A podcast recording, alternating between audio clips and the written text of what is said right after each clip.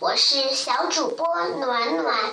今天我给小朋友们讲的故事名字叫做《静夜思》。《静夜思》这首诗的作者是李白，我们一起来听这首诗吧。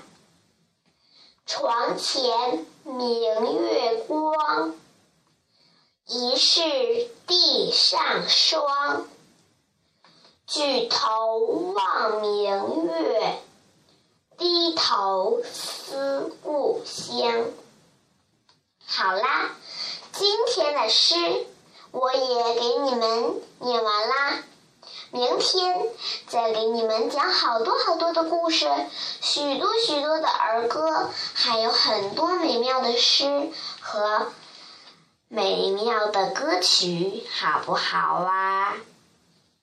再见。